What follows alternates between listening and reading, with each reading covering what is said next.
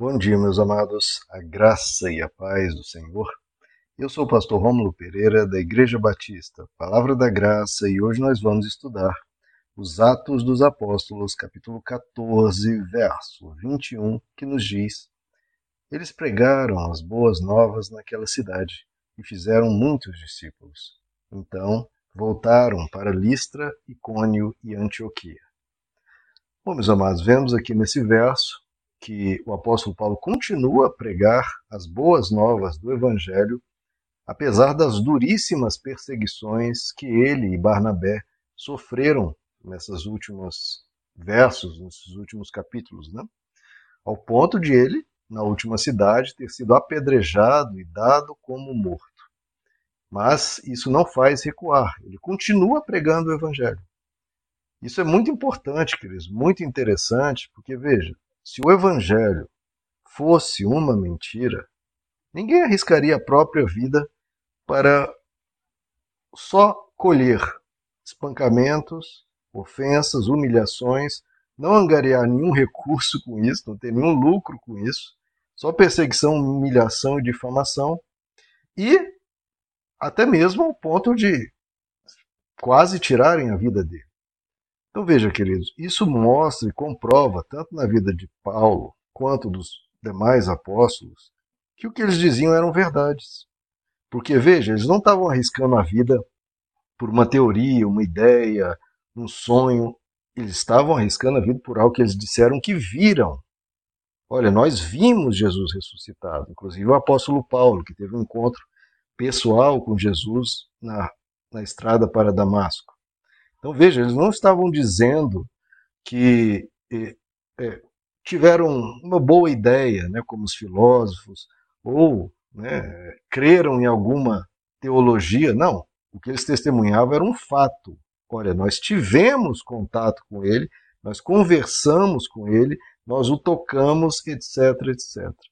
Quem arriscaria a vida por algo que, caso fosse mentira, eles sabiam que era mentira? Se fosse mentira, porque eles estavam falando de fatos, não de ideias, porque ideias pode ser uma ideia falsa, mas a pessoa acredita que é mentirosa, que é verdadeira. Em ideias as pessoas podem enganar, se enganar. Agora, em relação a fatos, ou a pessoa viu Jesus ou não viu. Se viu, isso é um fato, é verdadeiro. Agora, se não viu e diz que viu, ele sabe que está mentindo. E por que ele mentiria só para com isso ganhar espancamento, humilhação, ameaça de morte e, eventualmente, até mesmo a morte, como o apóstolo Tiago, que já foi morto. O apóstolo Pedro foi preso e quase morto.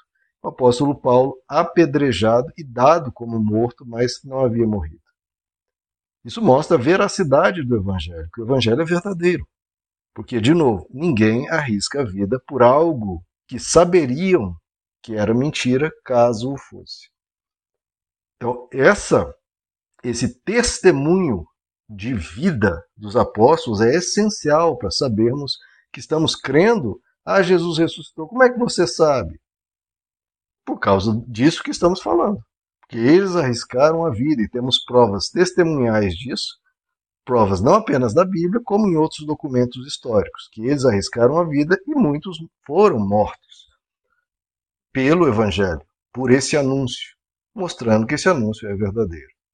Então, eles pregaram as boas novas, agora aqui em Derbe, onde eles estavam, e voltaram para Listra, Icônio e Antioquia, três cidades onde eles haviam sido perseguidos.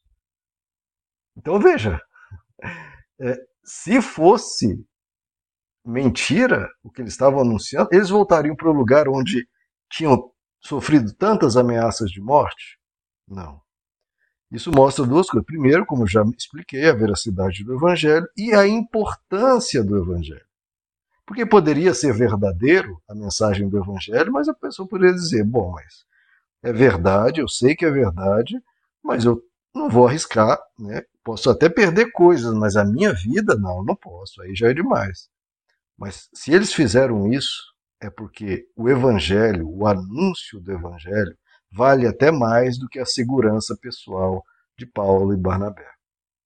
Então veja o nível de compromisso desses cristãos antigos com o anúncio da palavra. Hoje as pessoas têm a preguiça de postar no Facebook, postar né, no WhatsApp ou onde quer que seja, sem nenhum risco à vida, sem dar nenhum trabalho, sem ter que ir a pé para Listra, Icone, Antioquia. Não, coisa simples. Então você que está ouvindo isso, veja o que esses homens fizeram. Eles derramaram sangue para essa mensagem chegar a mim e a você. Derramaram sangue, se arriscaram. Por quê? Porque a mensagem era verdadeira, primeiro, e segundo, porque a mensagem era importantíssima.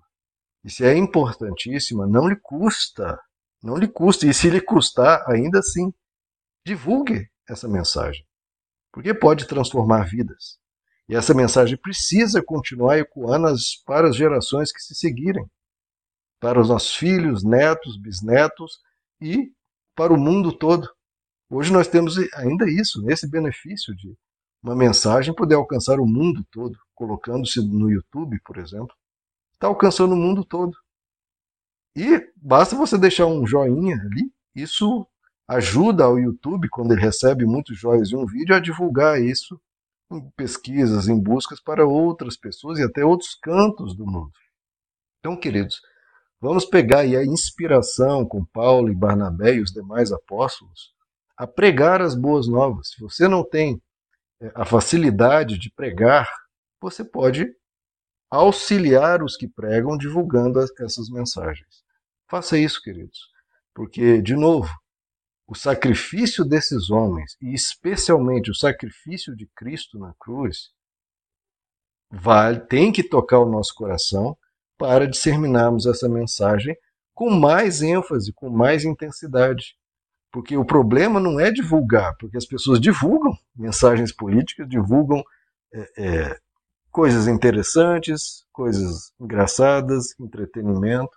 Então divulgue também, a menos que alguém né, nos grupos aí, algum grupo diga, olha, aqui não pode ter mensagens religiosas, respeite. Agora, nos grupos que ninguém liga, divulgue.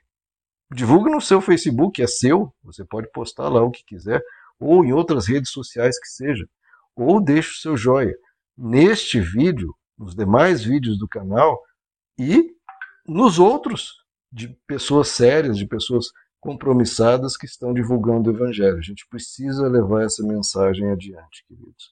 É uma mensagem que transforma, que sara, que converte pessoas ao Senhor Jesus e faz a vida dela ser uma vida muito melhor, seguindo os ensinos e a mensagem do Evangelho. Meus amados, que Deus os abençoe, a graça e a paz do Senhor.